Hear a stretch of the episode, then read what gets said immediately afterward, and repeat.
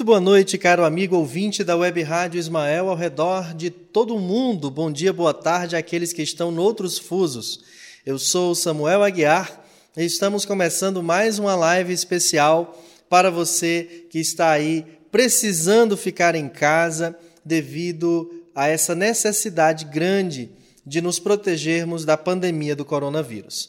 Hoje conosco na produção e auxiliando o programa a Eline Falcão e na técnica o Felipe Fontinelli. Boa noite, Aline. Boa noite, boa noite a todos. Estou aqui aguardando os seus comentários. Interaja conosco. Muito bem. É, boa noite, Felipe. Você não pode dar boa noite para os outros ouvirem, mas receba o nosso boa noite. É, nós queremos convidar você a interagir conosco através dos nossos canais. Nós estamos pela live no Facebook, comenta lá, compartilha, curte e também pelo WhatsApp da Rádio Ismael, que é o 9574 4851. 9574 4851. Participa conosco hoje por telefone, ao vivo, do Rio Grande do Sul, motivo de muita alegria e uma honra para todos nós. Nosso amigo Vinícius Lousada. Vinícius, boa noite, seja bem-vindo à Web Rádio Ismael. Boa noite, meu querido amigo Samuel aos nossos ouvintes da Web Rádio Ismael. Desejamos que possamos ter uma reflexão oportuna aos nossos corações e que encontremos, como sempre é possível na doutrina espírita, recursos para bem viver, inclusive num momento como esse. Muito bem. Olha, eu quero apresentar a todos os amigos que o tema da nossa live, que é a disciplina do pensamento e a reforma do caráter, é o capítulo 24 dessa obra aqui. O Problema do Ser, do Destino e da Dor, de Leon Denis, um dos mais importantes seguidores de Allan Kardec, que deu prosseguimento ao trabalho do Kardec no que tange à organização e difusão da doutrina espírita pelo mundo. É, hoje, o mundo espírita é, destaca o desencarne de Allan Kardec, que se deu a 31 de março de 1869. Então, uma importante efeméride para todos nós, Kardec, que era o pseudônimo do professor é, Hippolyte Léon Denis Rivaio, que codificou o Espiritismo, como muitos já o sabem. Vinícius, eu abro aqui o espaço para você comentar um pouquinho de Kardec e Denis. É sempre muito oportuno nos debruçarmos sobre o pensamento de Allan Kardec. Nós compreendemos à luz da doutrina espírita, do seu conteúdo e do que ela pode oferecer à humanidade, Allan Kardec como um grande missionário escolhido por Jesus para que fosse possível estabelecer um novo encontro da humanidade com a mensagem pulcra, pura do Evangelho de Jesus, sem as peias do pensamento dogmatista do passado, nem tampouco agarrados a uma conduta materialista que pode furtar o indivíduo de buscar a essência espiritual dos ensinos de Jesus quando em contato com ela. Allan Kardec é, sem sombra de dúvida, o homem que foi capaz de apagar-se para estabelecer a todos nós as possibilidades de estudarmos uma doutrina filosófica de bases científicas e consequências religiosas, e vem contribuir para a edificação de uma nova era para a humanidade, revelando o conhecimento do mundo invisível, nos dando a certeza da vida futura, da vida espiritual, e nos aclarando a compreensão com a chave de entendimento da doutrina da reencarnação, que cá estamos nós na Terra em, pra, em trabalho educativo e que precisamos dispor em nossas vidas de um compromisso conosco mesmo, que diz respeito ao trabalho autoeducativo, nos levando ao desenvolvimento da inteligência e da moralidade, para que assumamos o nosso processo evolutivo de forma consciente, pautados na retidão do pensamento, da conduta e, portanto, na aplicação do amor postulado por Jesus. É o grande mestre de espiritismo, que merece a nossa atenção, que precisa ser estudado em suas obras fundamentais, para que nós que abraçamos o pensamento espírita em nossa prática diária, em nossas instituições, na divulgação, nos estudos, nos trabalhos educativos e assistenciais, possamos compor ações que se mantenham sempre fiéis aos princípios filosóficos do Espiritismo, fazendo com que alcemos voo a essa realidade espiritual mais profunda hoje mesmo, em cada atitude que abraçamos. E Leon Denis é o grande discípulo do Mestre, considerado por muitos como seu continuador, tendo em vista o aprofundamento que ele realiza e desdobramento da obra de Allan Kardec. Naturalmente, ambos têm tarefas distintas. Allan Kardec estrutura as bases da doutrina espírita. Leon Denis vai propor reflexões filosóficas e fazer um esforço extraordinário de compilar ao longo das suas obras as constatações científicas, num período em que a ciência ainda não era de todo materialista e que se permitia ao estudo do psiquismo humano e dos fenômenos espíritas, mais tarde transformados em objeto de estudo pela metapsíquica, pela parapsicologia, mas que antes eram alvo da própria psicologia. Allan Kardec e Leon Denis são essas almas luminosas que apresentam um caminho para as nossas vidas e que merecem a nossa atenção, a nossa reverência, a nossa gratidão. E é bom lembrar que Leon Denis renasce na Terra em uma condição simples, transforma-se em operário, de operário entrega seu trabalho comercial e, em paralelo, na tarefa espírita, a divulgação da doutrina espírita por onde transitava. Ambos, Kardec e Leon Denis, abrem mão de momentos de descanso, de gozo pessoal, para entregar a sua vida ao ideal que abraçavam. É verdade. Realmente homens dignos da nossa total reverência, atenção, respeito, né? Agora eu quero falar à comunidade espírita que hoje também comemora aniversário o nosso Fábio Souza de Carvalho, lá do Maranhão, um amigo muito querido de todos nós aqui da Parnaíba, no Piauí, e um amigo querido seu também, Vini. Uhum. Pois é, o nosso secretário da Comissão Regional Nordeste hoje, né? Mas entrando, entrando no nosso assunto, a disciplina do pensamento e a reforma do caráter, se você tem essa obra em casa, pega aí na sua estante, vem ler com a gente. E aquilo que você tiver dúvida, pergunta pelo WhatsApp ou pelo Facebook, que o Vinícius está aqui para responder. então vamos lá. O pensamento, dizíamos, é criador. Não atua somente em roda de nós, influenciando nossos semelhantes para o bem ou para o mal. Atua principalmente em nós gera nossas palavras, nossas ações e com ele construímos dia a dia o edifício grandioso ou miserável de nossa vida presente e futura. Modelamos nossa alma e seu invólucro com os nossos pensamentos. Estes produzem formas, imagens, que se imprimem na matéria sutil de que o corpo fluídico é composto. Assim, pouco a pouco, nosso ser povoa-se de formas frívolas ou austeras, graciosas ou terríveis, grosseiras ou sublimes. A alma se enobrece, embeleza ou cria uma atmosfera de fealdade. Segundo o ideal a que visa, a chama interior aviva-se ou obscurece-se. Vinícius, nesses dias em que estamos sendo obrigados a ficar em casa, tem alguns horários que a gente acaba no ócio se deparando uhum. com os uhum. próprios pensamentos, com uma série de sentimentos. E Denis nos adverte logo de cara nesse texto que o pensamento é ali o principal recôndito da alma, onde a gente se encontra com a mais pura verdade, aquilo que nós somos em essência, não? É verdade, Samuel.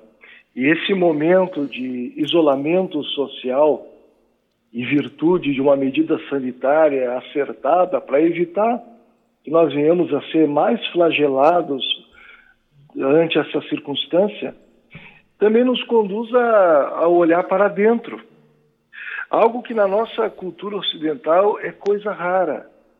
Inclusive, nós não vamos ver nos currículos escolares esse cuidado com a própria subjetividade humana, né? Exatamente. E a gente vai olhando o texto Leão Denis e vai tendo aqui um convite para prestarmos atenção nos pensamentos que nós cultivamos. No que, que nós estamos focando nesse momento? A nossa atenção para fora, ela tem nos desviado, talvez, de olharmos o que em nós precisa de reforma?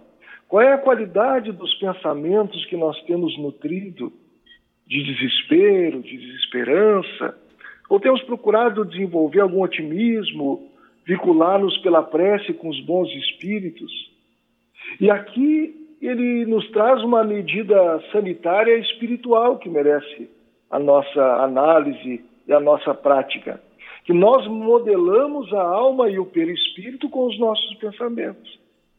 Conforme os nossos pensamentos, a sua natureza, a sua qualidade, que está na relação direta da nossa natureza moral, os pensamentos revelam quem nós somos, eles modificam as qualidades dos fluidos pertencentes ao nosso perispírito.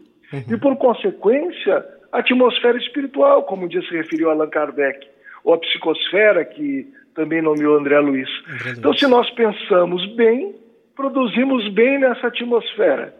Se pensamos mal, nós produzimos desorganização, inclusive no ambiente familiar, na nossa psicosfera mais próxima e também no próprio organismo. Agora, Vinícius, eu queria pedir sua, sua fala acerca disso aqui que ele diz, que o pensamento não atua somente em redor de nós, mas atua principalmente em nós. Ou seja, do jeito que os nossos pensamentos influenciam outros, o de outros também nos influenciam. E nesse uhum. momento, nessa, nesse período em que tantas fake news fazem um desserviço à cultura e à paz, nós estamos aí nos deparando, portanto, diante de uma dificuldade muito grande. É verdade, é verdade. É curioso observar como nós ainda estamos mergulhados no orgulho e no egoísmo, de tal sorte que, diante de uma pandemia, a gente arrume tempo para alimentar uma cultura de ódio, ou antagonismo inveterado, ou os partidarismos sectários. É, isso revela ainda a nossa condição de espíritos imperfeitos, como revela a escala espírita.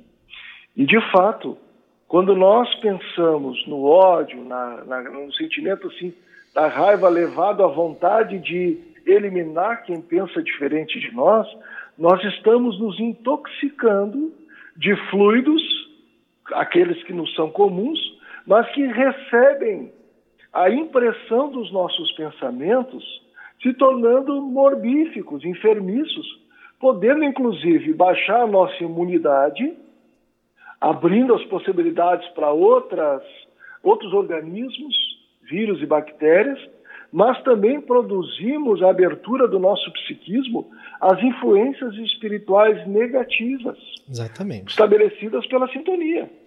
Isso aí. É emana, mas também recebe, né? É isso aí. É uma via de mão dupla.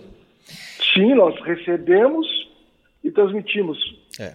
Nós somos antenas transceptoras, né? Claro. E estamos sempre em conexão nessa cadeia dos seres de interdependência espiritual. Nós, no nosso desequilíbrio pessoal, produzimos uma atmosfera espiritual na Terra perturbadora. Mas quando nos elevamos pela prece, pela conduta digna, pela prática do bem, nós também fomentamos a modificação da atmosfera espiritual do nosso planeta, facilitando a intervenção dos amigos espirituais que têm acudido a toda a gente nesse momento de dor, favorecendo os desenlaces pela desencarnação, contribuindo, inclusive, na inspiração daqueles que, no campo da ciência, da gestão pública e outros campos do conhecimento, precisam entregar-se para que se encontrem as soluções necessárias pelo bem da humanidade. É. E prosseguindo, ele inicia o próximo parágrafo dizendo uma, uma frase que justifica o porquê do nosso programa hoje. não há assunto mais importante que o estudo do pensamento, seus poderes e ação. Veja a expressão poder. O pensamento tem poder. É a causa inicial de nossa elevação ou de nosso rebaixamento. Prepara todas as descobertas da ciência, todas as maravilhas da arte, mas também todas as misérias e todas as vergonhas da humanidade. Segundo o impulso dado, funda ou destrói as instituições como os impérios, os caracteres como as consciências. O homem só é grande, só tem valor pelo seu pensamento. Por ele, suas obras se irradiam e se perpetuam através dos séculos. O espiritualismo experimental, muito melhor que as doutrinas anteriores, permite-nos perceber, compreender toda a força de projeção do pensamento que é o princípio da comunhão universal. Veja bem, princípio da comunhão universal. Você veja uhum. que nesse instante da pandemia, alguns gestos muito nobres têm se dado, que é o de, por exemplo, o, o, a liderança política da China ligar para a liderança política dos Estados Unidos e oferecer ajuda. Países inimigos até certo ponto nas suas negociações econômicas e por aí vai. O, governo, o governador do estado, que é inimigo político do prefeito de uma determinada cidade, que telefonam um para o outro, que esquecem suas rixas políticas, para nesse momento pensar na população, no sistema público de saúde. Ou seja, a, o pensamento, princípio da comunhão universal.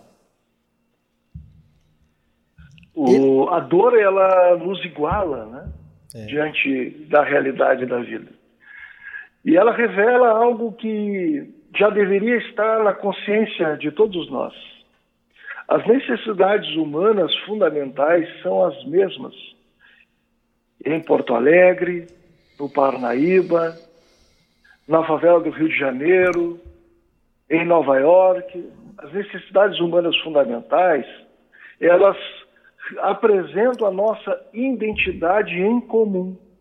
Mas nós criamos fronteiras nas religiões, nos partidos, nas doutrinas, nas questões vinculadas às matrizes étnicas, às questões socioeconômicas, mas a dor ela revela a fragilidade dessas fronteiras e nos convida a perceber que nós somos filhos de Deus e que somos vocacionados à fraternidade universal. E essas ações de solidariedade, desde as que vão na mídia, tanto quanto as que não vão, que a gente vai tendo conhecimento. Uh, aqui no meu prédio, alguém se dispôs a buscar uh, alimentos e remédios para os idosos.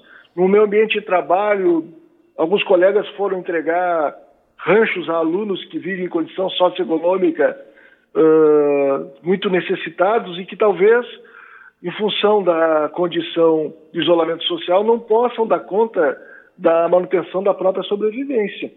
São ações que vão nos lembrando, a dor vai nos lembrando a necessidade de ações assim e que revelam que, no fundo, no fundo, nós somos todos irmãos. Inclusive, quando criamos alguma referência de distinção lastimável entre cristãos ou não cristãos, nós vamos olhar lá o Evangelho de João, no capítulo 13, versículo 34, 35, nós vamos enxergar Jesus dizendo que os seus discípulos seriam conhecidos pelo muito que se amassem. Exato. A credencial do cristão é o amor, não é o ódio, não é uh, estabelecer um, um elogio ao sectarismo. Pelo contrário, é hora de nos unirmos e vivermos a fraternidade.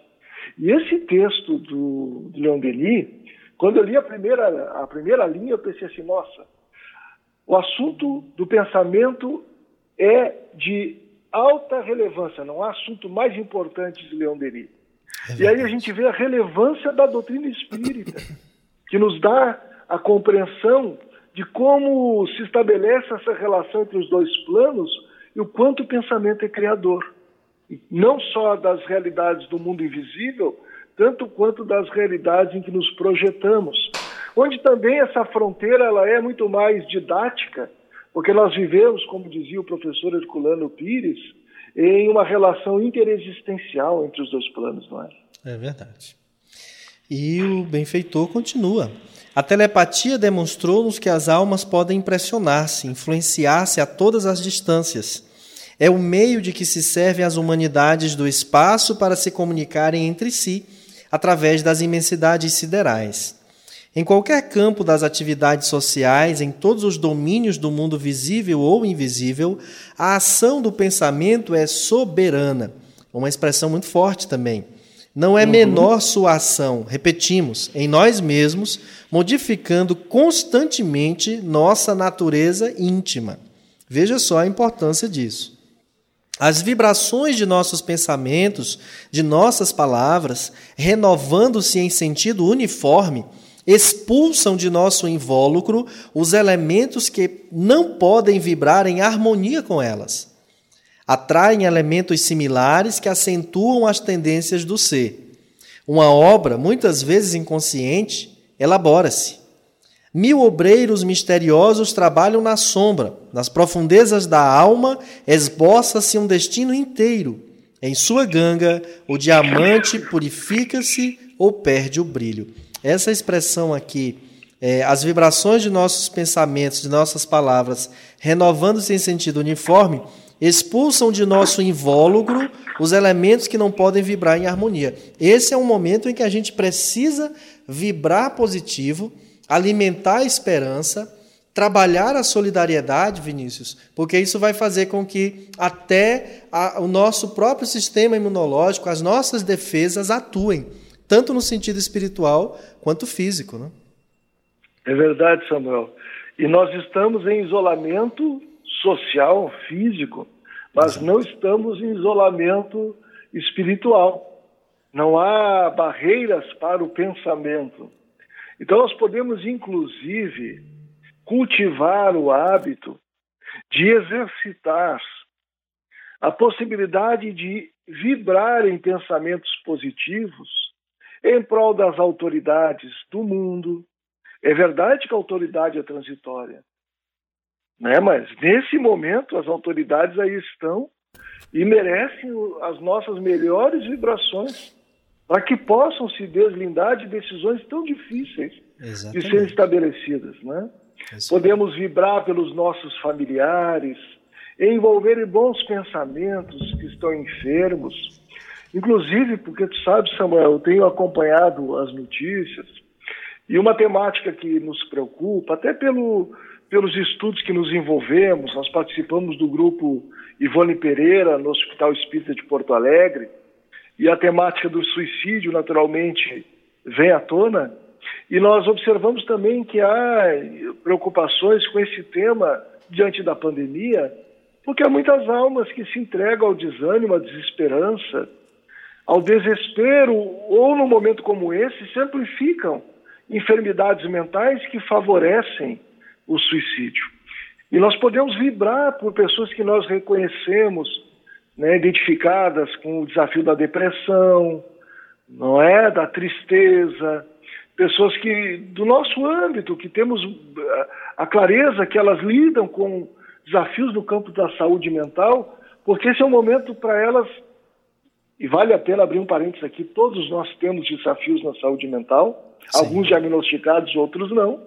Mas cabe-nos, como exercício de caridade pelo pensamento, vibrar, vibrar por todos, para que nós possamos ajustar o passo e passar essa etapa no corpo, valorizando a vida e extraindo as lições que o Covid-19 pode nos trazer e encará-lo, quem sabe, inclusive como uma bênção. Muito bem. Vamos à participação de uma das nossas ouvintes, Aline. Temos aqui a participação, participação da Nininha Rodrigues. E ela nos diz: Por favor, me ajude. Eu deixei de assistir televisão porque destrói nossos pensamentos. E penso em deixar as redes sociais, porque vemos muito ódio, discussão e discussão. Estou errada ou certa? Eu estou conhecendo o Espiritismo já há dois anos e estou ciente da minha escolha. Vinícius, você primeiro.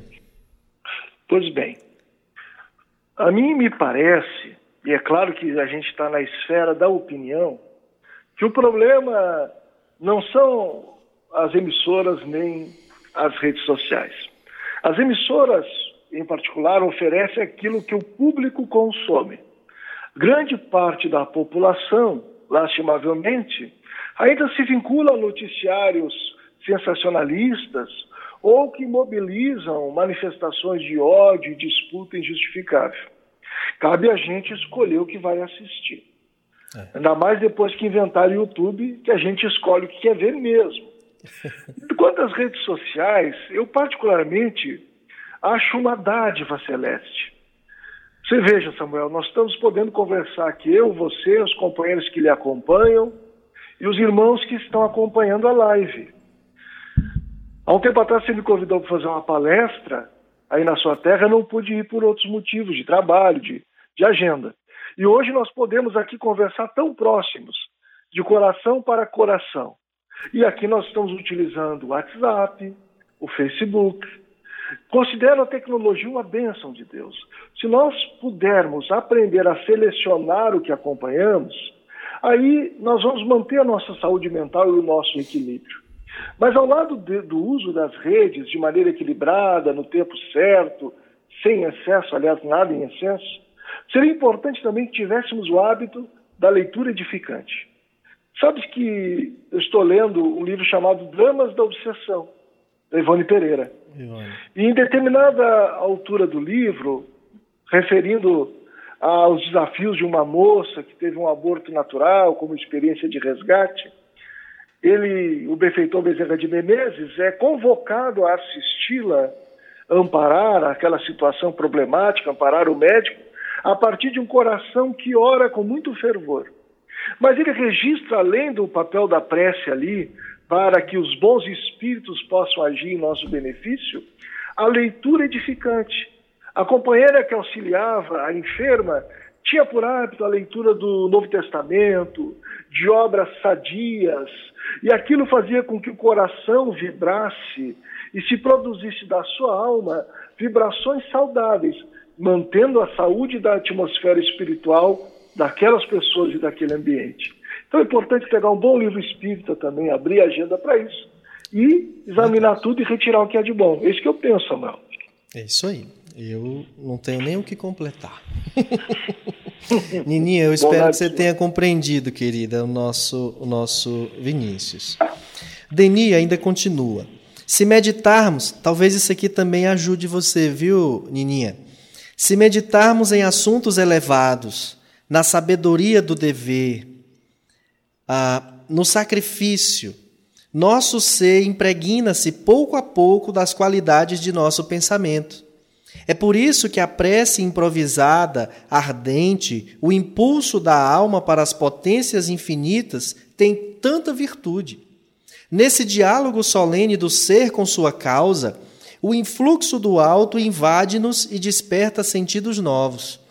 A compreensão, a consciência da vida aumenta e sentimos, melhor do que se pode exprimir, a gravidade e a grandeza da mais humilde das existências. A oração, a comunhão pelo pensamento com o universo espiritual e divino, é o esforço da alma para a beleza e para a verdade eternas é a entrada, por um instante, nas esferas da vida real e superior, aquela que não tem termo. Ou seja, Vinícius, a vida é maior que o nosso bairro, que a nossa família, que o nosso planeta. Há sempre assuntos mais elevados a que possamos nos entregar por algumas horas, né? E é importante nos habituarmos à prece. A prece é tão ou mais relevante do que o hábito de tomar água porque ela nos conecta com os nossos potenciais infinitos e também com os bons espíritos, em especial com aquele anjo guardião ou espírito protetor, que o livro dos Espíritos nos ensina a tratar-se de um espírito melhor que nós mesmos e que tem o compromisso de nos amparar na atual existência. E que, além de chancelar a nossa reencarnação, nos estimula a conduta reta, ao caminho do bem, a superação das provas e a resignação nas nossas expiações. Aliás, eu costumo lembrar, tem gente que não gosta quando eu lembro disso, ninguém está sozinho, então. Não é? é Nós verdade. estamos, eu vou reforçar, estamos isolados socialmente, mas não estamos isolados espiritualmente. Talvez, Samuel, o isolamento social, em alguns momentos de equilíbrio, favoreça, inclusive, o intercâmbio natural e saudável com os bons espíritos. É. Possamos sentir melhor a presença desses amigos, nos amparando e nos convidando à resignação e à obediência.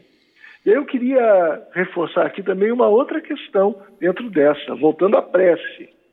É importante que nós criemos o hábito de orar. Há um capítulo dedicado todinho no Evangelho segundo o Espiritismo, que é a coletânea de preces espíritas. Não sei por que motivo, Samuel, se você souber, me conta. Eu vejo muitas vezes as pessoas com o hábito de ler o Evangelho somente ao acaso. Mas a probabilidade vai revelar que quem lê somente ao acaso uma vida inteira não vai lê-lo todo. E talvez perca algo que é essencial à sua vida. É Esse capítulo, né, acontece isso por aí ou é só aqui no Sul? É, não, é, começou aqui, inclusive. aí foi que se espalhou. se espalhou. Então, e a gente vai encontrar nesse capítulo da coletânea de preces, roteiro de preces, mas não são roteiros fechados para a gente memorizar.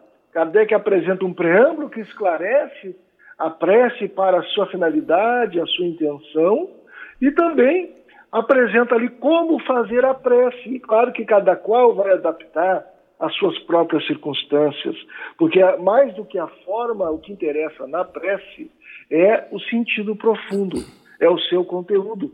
Que, aliás, os espíritos vão recomendar que nós devemos transformar a prece, inclusive, em a atitude de estudarmos a nós próprios. Exatamente. Então, se nós buscamos a prece, nós vamos abrir a nossa psicosfera espiritual à nobre assistência dos benfeitores espirituais, vamos abrir nosso coração para Deus.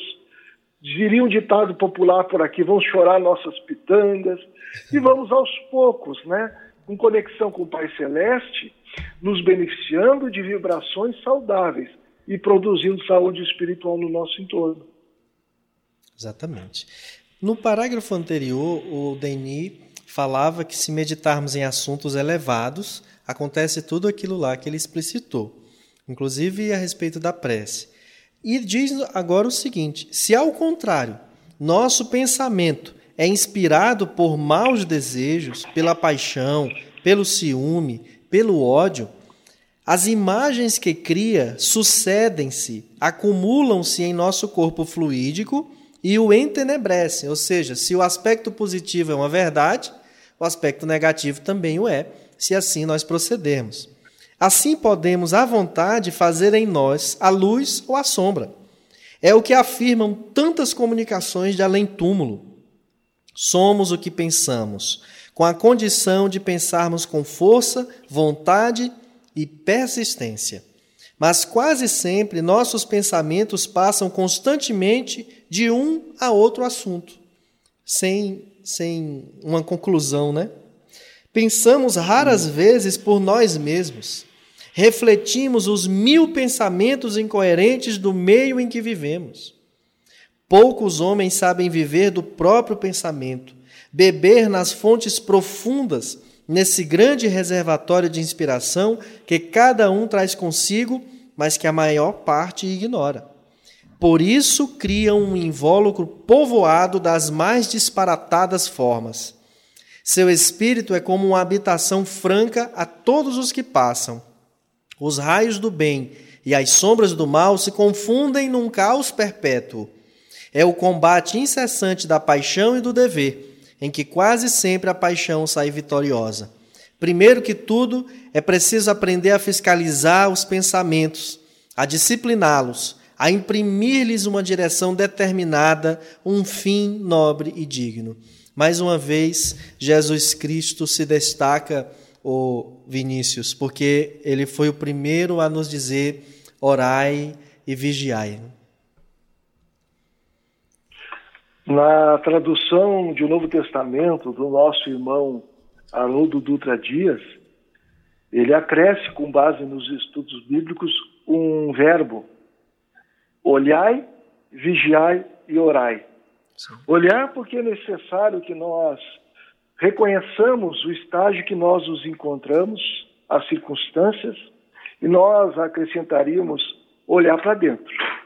Se nós não olharmos para dentro, nós teremos dificuldade de perceber esses limites é, que são as imperfeições que Leão Denis aqui se refere e que, na ausência de pensamentos elevados, dominam a nossa capacidade mental. Ele se referia ali aos desejos, às paixões, ao ciúme, ao ódio, ao egoísmo. Isso está falando, aqui o, o, o nobre pensador está falando, daqueles elementos que fazem parte da nossa natureza moral, e que está dentro do ser. O que nos vincula ainda à animalidade ancestral são os desejos, a sedução que as paixões produzem sobre nós, cujo excesso nos leva ao desvio do caráter, ao desequilíbrio e desperdício de oportunidades redentoras. As paixões da alma são, na verdade, isso foi alvo de estudo do filósofo René Descartes, são as emoções que brotam no ser a partir dessa correlação espírito-matéria. E que, se nós não tivermos a devida gerência, elas tendem a nos dominar e passamos a nos movimentar muito mais pelos, pelas demandas da vida corpórea do que aquelas do espírito imortal que somos e para o que devemos estar atentos durante a vigiliatura corpórea. E aqui também a gente pode estender um pouquinho mais a reflexão e destacar que se nós nos deixarmos conduzir pelo egoísmo e pelo orgulho, nós nos conectamos também com espíritos da mesma qualidade. E não raro, olha o alerta que Leodenin nos deu, nós pensamos pelos outros, ou através da ação dos outros. Sabes que quando tu lias, eu me lembrava de uma referência do Zen budismo, um pensador, um monge vietnamita, Thich Hanh. E Hanh defende muitas vezes a ideia de que nós devemos dar menos atenção para o eu. E ele foca na compreensão do não ser, da nossa individualidade que brota da percepção clara da interdependência entre tudo e todos. Não é aqui uma ideia, à luz da doutrina espírita, de diluir o indivíduo e entregá-lo ao todo universal. Não é isso. Mas de nós percebemos que, apesar de nós sermos individualidades, a nossa conexão é tão inextricável, é tão permanente entre uns e outros nos dois planos da vida, que nós somos mais um elo dessa corrente e que vamos vibrando sobre a influência, sob a influência dos outros, da mesma forma que influenciamos os outros. Aí quando nós vamos reconhecendo o cenário que nós estamos, de angústia coletiva, de medo coletivo, de algumas manifestações de ódio, de antagonismo, de disputa, nós podemos pensar. Se não somos assaltados por pensamentos que não nos pertencem, e se eles são, temos deixado com que eles façam ninho em nossas cabeças? Se nós temos deixado, nós estamos produzindo aquilo que já falamos, a perturbação espiritual para nós mesmos e somando as mentes enfermas que se avolumam nessa realidade espiritual interdependente. É, muito bem, muito interessante. É, o Denis continua aqui para gente. A fiscalização dos pensamentos implica a fiscalização dos atos, porque uns são bons, os outros seluão igualmente, e todo o nosso procedimento achar-se-á regulado por uma concatenação harmônica. Ao passo que, se nossos atos são bons e nossos pensamentos são maus, apenas haverá uma falsa aparência do bem e continuaremos a trazer em nós um foco malfazejo, cujas influências mais cedo ou mais tarde derramar-se-ão fatalmente sobre a nossa vida. E é uma das coisas que a gente ainda identifica, o Vinícius, é justamente as pessoas que têm uma vida, nós diríamos assim, uma vida com máscaras, né? A cada local em que está se vale de uma das máscaras e não consegue ali ser real, é, verdadeiro onde quer que esteja, porque está sempre ou preocupado em agradar a todo mundo, ou preocupado em agradar só a si e a extrair o máximo possível de, de, de coisas favoráveis a si, não é? muitas vezes se fazendo de amigo sem selo e por aí vai. Mas como ele bem diz, uma hora, mais cedo ou mais tarde, vão se derramar fatalmente sobre a própria pessoa. Né? E ele continua. Às vezes. Eu queria... Pois não? Desculpa, Samuel. Eu queria contribuir com esse claro. aspecto. Por favor. Com duas metáforas. A primeira delas, vamos imaginar que estamos em uma barca que corre o risco de naufragar. O perigo é iminente. Temos à frente pessoas que têm especialidade em conduzir essa barca, essa navegação. E temos nós outros. Se a multidão se agitar, perder o equilíbrio, nós vamos atrapalhar inclusive o discernimento daqueles que estão a conduzir a barca. Então alguém tem que manter a calma. E que esse alguém sejamos nós, que já temos consciência da nossa realidade espiritual. Que sabemos que não estamos na terra a passeio e que as provações ou expiações coletivas não erram o endereço. São experiências necessárias ao nosso crescimento. Então agora é hora de manter a calma. E aí entra o papel do pensamento fiscalizar o pensamento. Aí eu lembrei de uma metáfora que também é do campo do Zen budismo. Que nós possamos olhar nossos pensamentos diariamente como um soldado que se coloca à frente à entrada de um castelo. E aprendamos a observar os pensamentos, prestar atenção neles, não é combatê-los pura e simplesmente, mas observar para que nós possamos mensurar ao cabo de alguns dias ou diariamente, a qualidade de pensamentos que nós nutrimos, seja por pensamentos emitidos por nós mesmos ou inclusive aqueles pensamentos intrusos que dizem respeito à realidade espiritual. Se nós criarmos esse hábito de fiscalização que Leonelino nos lembra aqui, nós teremos material para poder trabalharmos o burilamento do nosso caráter. Então é preciso manter a calma, e estudar os próprios pensamentos. Agora, quando eu identifico, é, Vinícius, que eu tenho uma tendência de pensar da forma mais ruim, mais negativa, os meus pensamentos são sempre é, envoltos de sentimentos de revolta, de raiva, de ciúme, inveja, etc. Qual o próximo passo depois que eu identifico?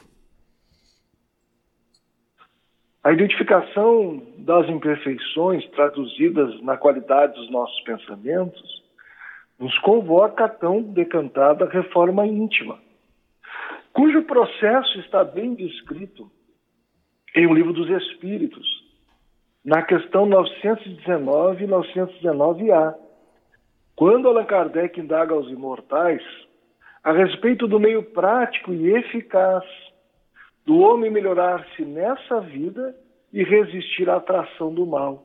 Vamos lembrar que esse mal referido na pergunta são essas mazelas que nós ainda carregamos. Não diz respeito ao mal exterior, diz respeito às nossas imperfeições. E aí os espíritos lembram aquela passagem do conhece a ti mesmo.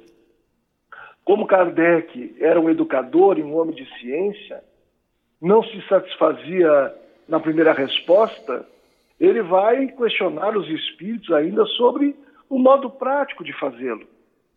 Sabia-se o valor dessa máxima, mas e aí, como é que se faz para aplicar? E aí entra em campo o espírito de Santo Agostinho, benfeitor da humanidade, partícipe da falange do Consolador, recomendando uma tecnologia que ele aplicava a si próprio. Aliás, é algo interessante. É muito comum nós observarmos vídeos de cinco passos para a felicidade, de como alcançar a sua evolução espiritual, e poucas vezes encontramos as pessoas testemunhando aquilo que elas propõem. Santo Agostinho revela aqui a experiência prática dele. E, e vai dizer que nos, ele nos propõe fazer o que eu fazia quando vivia na terra. Passava em revista tudo quanto fizera durante o dia, se não havia me faltado algum dever, se alguém não tinha algo para de mim se queixar. E ele vai propor ao longo da resposta, que nós convidamos os nossos amigos a compulsarem o texto 919A de O Livro dos Espíritos, ele vai propor todo um método de problematização da própria conduta, onde o indivíduo deverá perguntar qual é o sentido das suas atitudes. Qual é a razão que lhe move nessa ou daquela forma? Como é que ele justifica o que ele faz? Aí, se nós tivermos dificuldade, ele propõe algumas estratégias. Imaginemos a nossa atitude sendo adotada por outra pessoa. Como é que nós vamos julgá-la? Como é que nós analisamos aquilo? Como é que normalmente nós qualificamos as atitudes que tomamos quando são tomadas por outras pessoas? E ele é tão radical no sentido de ir à raiz do tema, que ao final ele vai sugerir que, inclusive, nós possamos perguntar aqueles que não gostam demais. Já imaginou, Samuel? Pegar a pessoa que não gosta da gente e Fulano, me diga aí de bate pronto. O que, que você achou da minha atitude? E a criatura não gosta da gente, então ela vai ser muito sincera. Os amigos às vezes falham. Os amigos às vezes não são tão sinceros. Mas eu costumo dizer que amigo mesmo é o que abre o coração e dá o feedback. Mas a gente pode pedir o feedback para alguém que talvez não tenhamos sintonia. Essa pessoa não vai vir cheia de dedos. E nós temos que ter, claro, a calma para acolher a crítica e trabalhá-la por dentro, agradecendo a dádiva da pessoa compartilhar conosco a sua visão e não nos deixarmos conduzir por nenhum sentimento de vontade de retaliação. É preciso acolher essa crítica. E aí nós vamos ter talvez elementos sobre nós mesmos que a nossa parcimônia conosco não nos permitiria identificar. Mas não há outro caminho. Os espíritos vão dizer nessa questão que o progresso tem como chave o conhecimento de si mesmo. É a chave, dizem eles. É. Não é uma chave, é a chave. É isso aí. E o benfeitor ainda diz assim: às vezes observamos uma contradição surpreendente entre os pensamentos, os escritos e as ações de certos homens, e somos levados por esta mesma contradição a duvidar de sua boa-fé, de sua sinceridade. Muitas vezes não há mais do que uma interpretação errônea de nossa parte. Os atos desses homens resultam do impulso surdo dos pensamentos e das forças que eles acumularam em si no passado. Suas aspirações atuais, mais elevadas, seus pensamentos mais generosos, traduzir-se-ão em atos no futuro. Assim, tudo se combina e explica quando se consideram as coisas do largo ponto de vista da evolução. Ao passo que tudo fica obscuro, incompreensível, contraditório com a teoria de uma vida única para cada um de nós. A imortalidade da alma e a, a lei da reencarnação é fundamental para a gente compreender o sentido da vida. Não tenhamos dúvida disso, não é, Vinícius? Sem isso fica tão mais difícil compreender por que, que certas coisas se dão conosco ou com os outros, não? É verdade. Eu fiquei lendo aqui, pensei assim, nossa, eu podia ter dormido essa noite sem essa, né? Sobre a... É. Agora, ao longo do texto eu fui me confortando, porque é isso mesmo, né? Nós por exemplo, estamos aqui dialogando. Nós não somos santos, somos espíritos bem imperfeitos. É Posso falar por mim, né, Samuel? E não raro nós vamos por nós dois. em nós uma vontade de amar, de servir, de ser digno.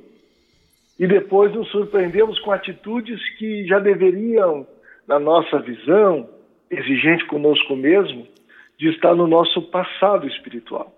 É. E isso não invalida quem nos ouvir, quem nos conhece bem, somente os de casa, que sabem bem quem a gente é, oh. não invalida os valores da doutrina. Só revela que nós temos aspirações que contradizem o passado e que a gente quer avançar. Não está aqui se abrindo uma licença à hipocrisia religiosa. É claro que não. Mas ajuda ao entendimento. E acho que isso serve também para aquelas pessoas que às vezes lidam com as suas lideranças religiosas em várias escolas da fé e se decepcionam com elas por conta das suas imperfeições. Mas eu não estou falando aqui, naturalmente, do abuso religioso, claro. da postura criminosa, né? Sim. que explora a ingenuidade, a boa-fé, a simplicidade das pessoas. Não estou falando disso. Estou falando que daqui a pouco a gente vai ver lá o pastor da gente colérico no supermercado, o companheiro do centro talvez com medo de morrer. Ah, a gente entrega os ponteiros. Ah, não. Se o seu fulano tem medo de morrer, o que, que sobra para mim? Vou deixar de ser espírito. Não é as pessoas que nos decepcionam. A nossa projeção sobre as pessoas é que nos decepciona.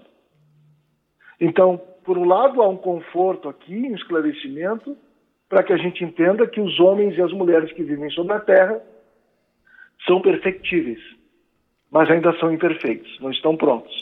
É. E nos cabe aqui também olhar. Se nós já aspiramos o bom, o justo e o belo, e encontramos diretrizes seguras nas letras espíritas, apesar de identificarmos a sombra que habita em nós, vale perseverar para construir luz interior. Muito bem. É, e normalmente as pessoas dizem logo assim, né? Mas você, espírita, você que se diz cristão. Ainda hoje eu ouvi isso, acredita? uma pessoa não compreendeu uma informação e veio me indagar justamente assim. Mas logo você que se diz cristão, eu expliquei melhor para a pessoa, pedi desculpa por não ter sido mais claro na outra informação. Aí ela compreendeu, tá, tudo bem, voltei a ser cristão para ela, depois que me desculpei. Eu costumo dizer que eu sou, já sou complicado sendo espírita, imagina se eu não fosse. é verdade. Bom, Denis diz assim para gente: é bom viver em contato pelo pensamento com os escritores de gênio, com os autores verdadeiramente grandes de todos os tempos e países, lendo, meditando suas obras, impregnando todo o nosso ser da substância de sua alma. E aí é outro quesito que a doutrina espírita se destaca, porque a literatura uhum. espírita genuína, inclusive, é vasta. Olha, só uhum. as psicografias de Chico, mais de 400 obras, nós temos de Valdo, nós temos a própria codificação, nós temos Leon Denis, Ivone do Amaral Pereira, Zilda Gama, enfim, para não citarmos aí vários outros, inclusive de agora, contemporâneos nossos, a exemplo do amigo que está interagindo conosco, o nosso Vinícius, que também tem livros escritos. Então, ele nos diz aqui: as radiações de seus pensamentos despertarão em nós efeitos semelhantes e produzirão, com o tempo, modificações de nosso caráter pela própria natureza das impressões sentidas. Vale muito a pena ler aquilo que é rico, aquilo que é nobre. Né? Vinícius, alguma contribuição nesse parágrafo? Olha, isso é de uma riqueza, né? Porque a leitura edificante, aqui revelada na reflexão do Leon Denis, está dizendo que nos conecta aos grandes espíritos. É. Assim como a leitura de baixo teor, sensualista, perturbadora, mobilizada pela violência também nos conecta com almas enfermas. Mas aqui nós encontramos assim um refrigério para o coração. Né? Nós que estamos vivendo esse momento de isolamento, contrariando muitas vezes a nossa vontade pessoal, o nosso egoísmo, ou incompreensão das circunstâncias graves que se assolam em torno da grande família humana. E é fato é que as nossas sensibilidades espirituais passam a ser afetadas pelas vibrações desses textos que têm vida perene no, nas obras e, de alguma forma, nos beneficiamos das correntes mentais produzidas por autores como, por exemplo, Leon Denis, nos permitindo aspirar realidades espirituais superiores à nossa. e recolher de alguma forma fluidos vivificantes que nos antecipam a felicidade do espírito. Quando liberto do escafandro corpóreo, possa gozar da convivência de almas nobres, naturalmente, como conquista do próprio esforço pessoal, na sua correção, na sua transformação moral. Sabes que, de maneira bem diminuta, na condição de escritor, eu tenho tido uma experiência que me emociona muitas vezes, Samuel, e a gente sabe o pequeno lugar que a gente tem. É só um tijolinho de contribuição. E um tijolinho assim, ah, estruturado com a ajuda de muitas mãos caridosas. Nossas obras têm sido publicadas pela Federação Espírita do Rio Grande do Sul. Inclusive no livro Inteligência Espiritual, A Casa sobre a Rocha, a gente aborda o tema que nós estamos dialogando aqui. Uhum. E a gente recebe alguns feedbacks assim da pessoa que está no hospital, viu o nosso nome, acha lá no Facebook e manda mensagem: olha, pela primeira vez meu pai dormiu porque leu durante a noite o seu livro, tirou a, a preocupação da cabeça e dormiu. Às vezes, pessoas que estão caminhando para o ceticismo.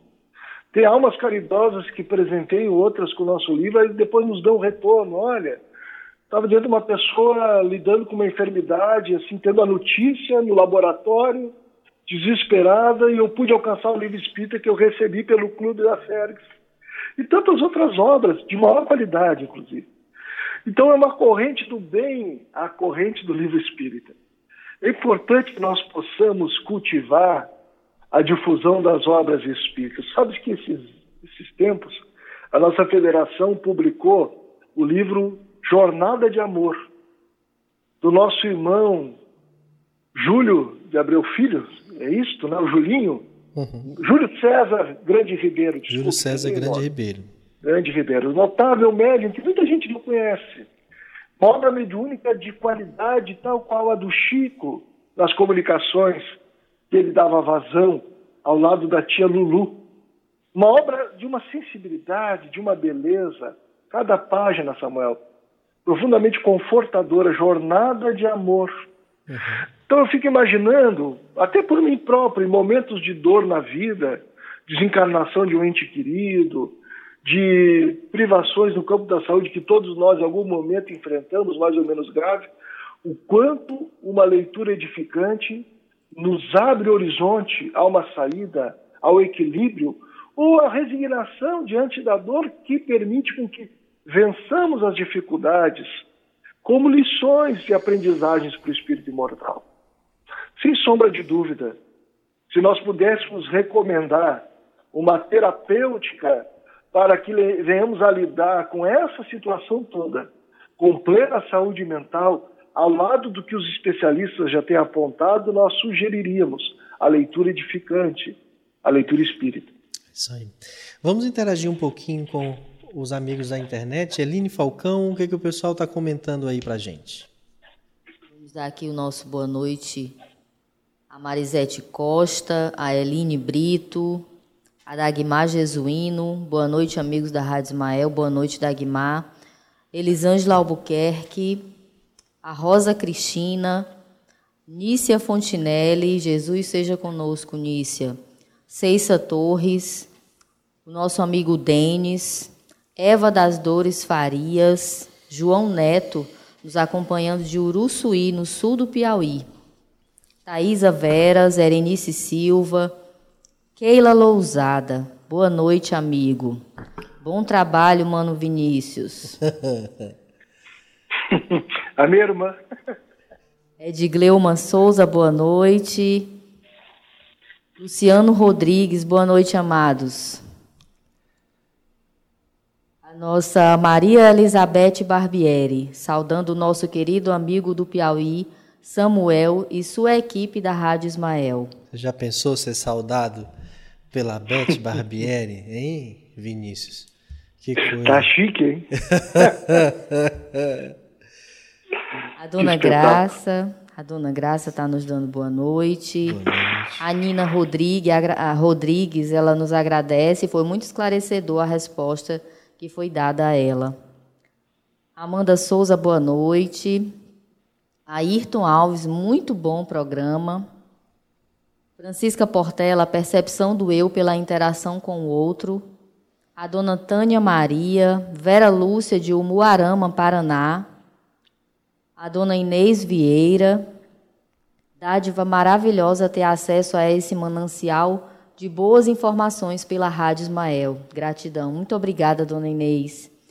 E a dona Inês diz que com ela, alguns dizem assim: Mas como você, praticante de yoga, gripa, faz hérnia de disco? Mas aí ela grita com educação, né? Nayana Taina, boa noite. Ivana Fontinelli, temos esse livro Inteligência Espiritual na Livraria Espírita. Livraria Espírita é a livraria aqui do Caridade e Fé, viu, Vini? Claro que a gente tem. Olha, que bacana. Fabiane Massa, Machado, de Campo Bom, Rio Grande do Sul, boa noite. Olha e a só. nossa Isa Castro, boa noite. Campo Bom. Campo Bom, Rio Grande do O Sul. Rio Grande do Sul todo é um campo bom, não é? Olha Imagina. Beth Barbieri, Gabriel Salum, que fez aniversário agora recente. Um abraço, Gabriel. Muitos anos de vida para você. É, vamos aqui na. Tem mais? Nós temos também a participação das pessoas que aqui pelo nosso WhatsApp, o nosso Mano, a Fran Veras, a doutora Janine diz que está formidável o programa hoje, a nossa live de hoje. É, Olha, agora foi a sua irmã, ô, ô Vinícius. Agora foi a minha Oi. sogra. Olha só, hein? A dona Dora, muita paz a todos, muita paz, dona Dora. A dona Rejane Fonteles, que está sempre aqui conosco. Não nos meus programas. Essa é mais difícil de estar E comigo. essas são a participação dos nossos ouvintes. Muito bem. É, nós ainda temos aqui mais um parágrafo para vivenciar do, do Leon Denis, Vinícius, antes de encerrarmos, porque é muito interessante. É quando ele diz aqui: é necessário é, cuida- colhermos com cuidado nossas leituras, depois amadurecê-las e assimilar-lhes a quinta essência. Em geral, lê-se demais, lê-se depressa e não se medita. Seria preferível ler menos e refletir mais no que se leu. É um meio seguro de fortalecer nossa inteligência, de colher os frutos de sabedoria e beleza que podem conter nossas leituras. Nisso, como em todas as coisas, o belo atrai e gera o belo, do mesmo modo que a bondade atrai a felicidade e o mal, o sofrimento. Leon Denis não poderia fugir da base em que ele estrutura o seu pensamento, que é a doutrina espírita, que preconiza a fé raciocinada. Então nós precisamos ler compreendendo o que lemos, meditando sobre o que lemos, construindo o hábito de dialogar com o autor, inclusive, perguntando-lhe assim, na nossa própria subjetividade, o que será que ele quis dizer com isso? De que forma esse parágrafo se aplica a mim mesmo? Nós podemos pensar, por exemplo, a respeito desse parágrafo. Anota ali do lado, né, Vinícius? Isto. Riscar o livro não vai para um grau. E graças a Deus, nos livros eletrônicos agora a gente consegue marcar o texto também com o dedinho ali, Sim. que é uma bênção de Deus, para a gente não perder a anotação, né, a reflexão. A gente pode então se perguntar, bom, disso que eu estou lendo, o que, que eu levo para a minha vida? Que forma isso se aplica a mim? E nós vamos encontrar no livro um conselheiro extraordinário, num bom livro espírita, por exemplo, recursos para lidarmos com as nossas provas, atentos ao sentido delas. E condições de resiliência para, vivenciando as nossas expiações, essas duras lutas que todos enfrentamos, compreendendo que o passado bate à nossa porta, mas é para que, com a consciência límpida ante a justiça divina, possamos prosseguir em evolução consciente. A gente encontra, no, por exemplo, em, em romances mediúnicos, como no caso da dona Ivone Pereira, obras de um alto valor doutrinário e cuja as tramas e os dramas dos seus personagens trazem os nossos dramas existenciais. Quando nós lemos Paulo Estevão, ah. quanto o companheiro de espiritismo Formidável, tem a impressão que o livro Paulo Estevão foi escrito para si. É um verdadeiro manual de liderança espírita, inclusive. É verdade. Por quê? E traz muitas lições para a vida que nós estamos enfrentando hoje. Então, vale a pena ler, meditar, compreender, buscar o dicionário naquelas palavras que eu não conheço, buscar ajuda das pessoas mais esclarecidas do que eu. E a gente vai crescendo em inteligência e moralidade, fazendo com que a inteligência convoque a nossa moralidade a voos mais altos. Sim. É, mas aqui, antes de encerrarmos, eu queria ler mais um trechinho aqui, Vinícius, porque é tão formidável. Ele diz assim: olha, porque essa coisa do pensar, do caráter, está muito atrelada à ideia de que do que a gente projeta ser, o que, que a gente quer ser, especialmente do que a gente alimenta. E a gente alimenta a ideia da felicidade, de sermos felizes, de estarmos bem. E ele diz, finalizando o texto dele, a felicidade não está nas coisas externas, nem nos acasos do exterior, mas somente em nós mesmos, na vida interna que soubermos criar.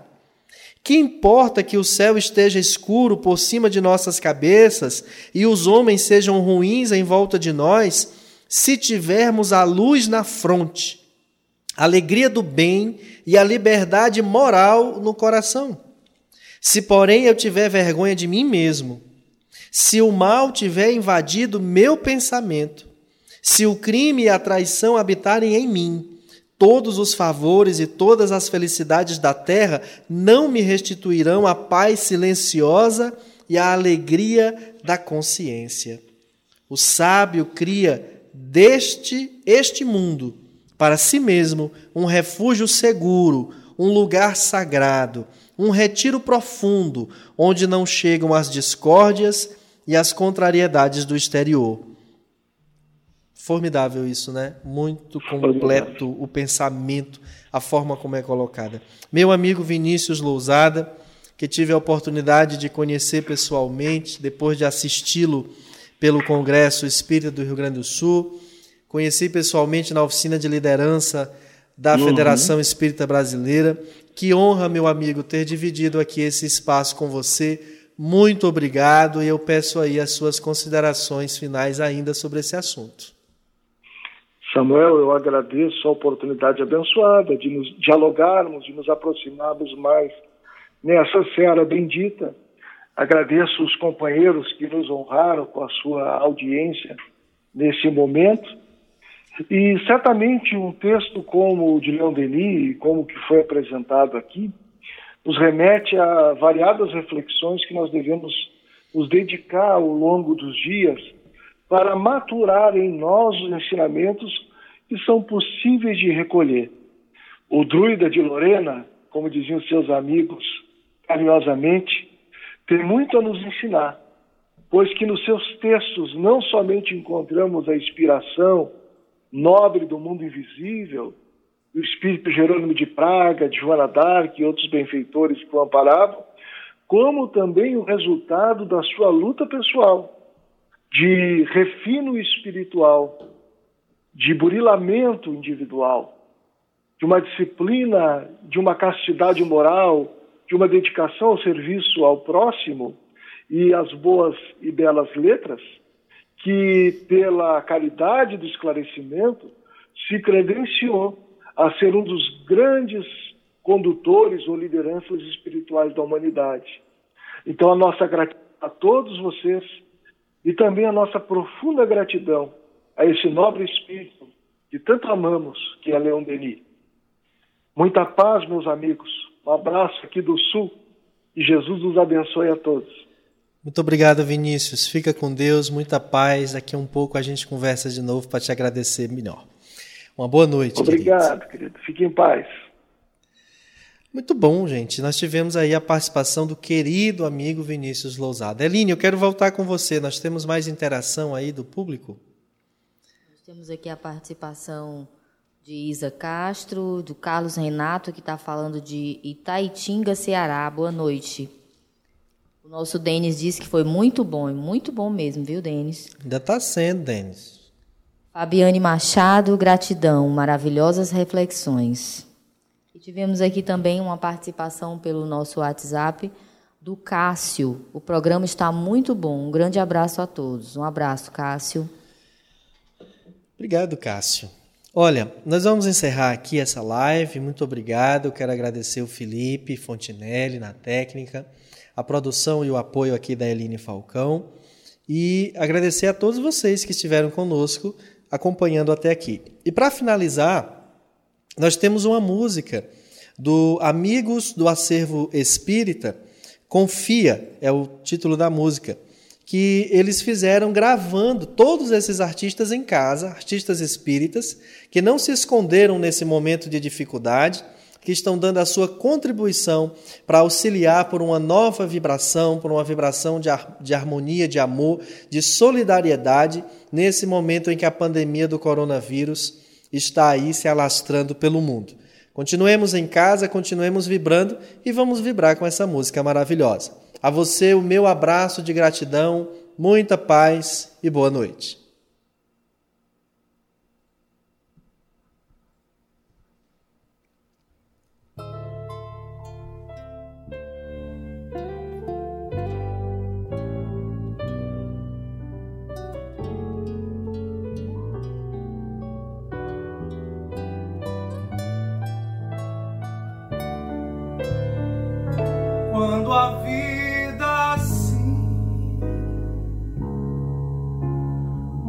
heart.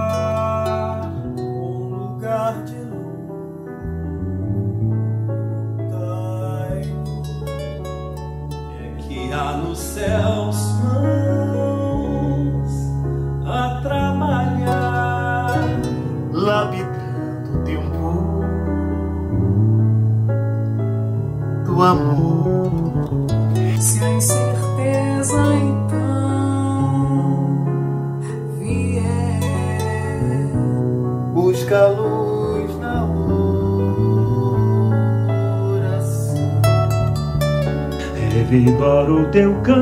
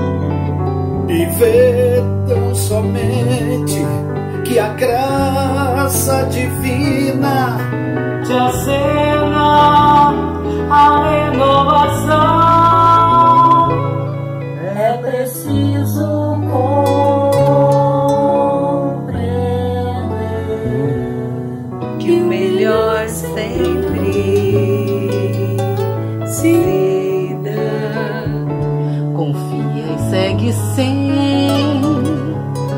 esmorecer.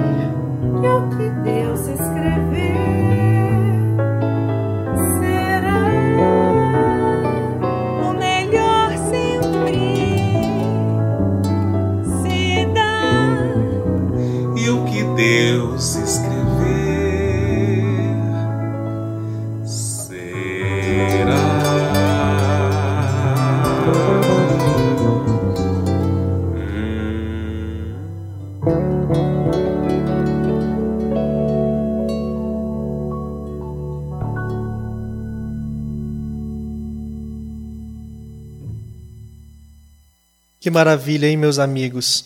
E para nos despedirmos agora de vez, de verdade, uma poesia recém-feita e acabou de chegar aqui para a gente da nossa querida poetisa Rejane de Araújo Fonteles.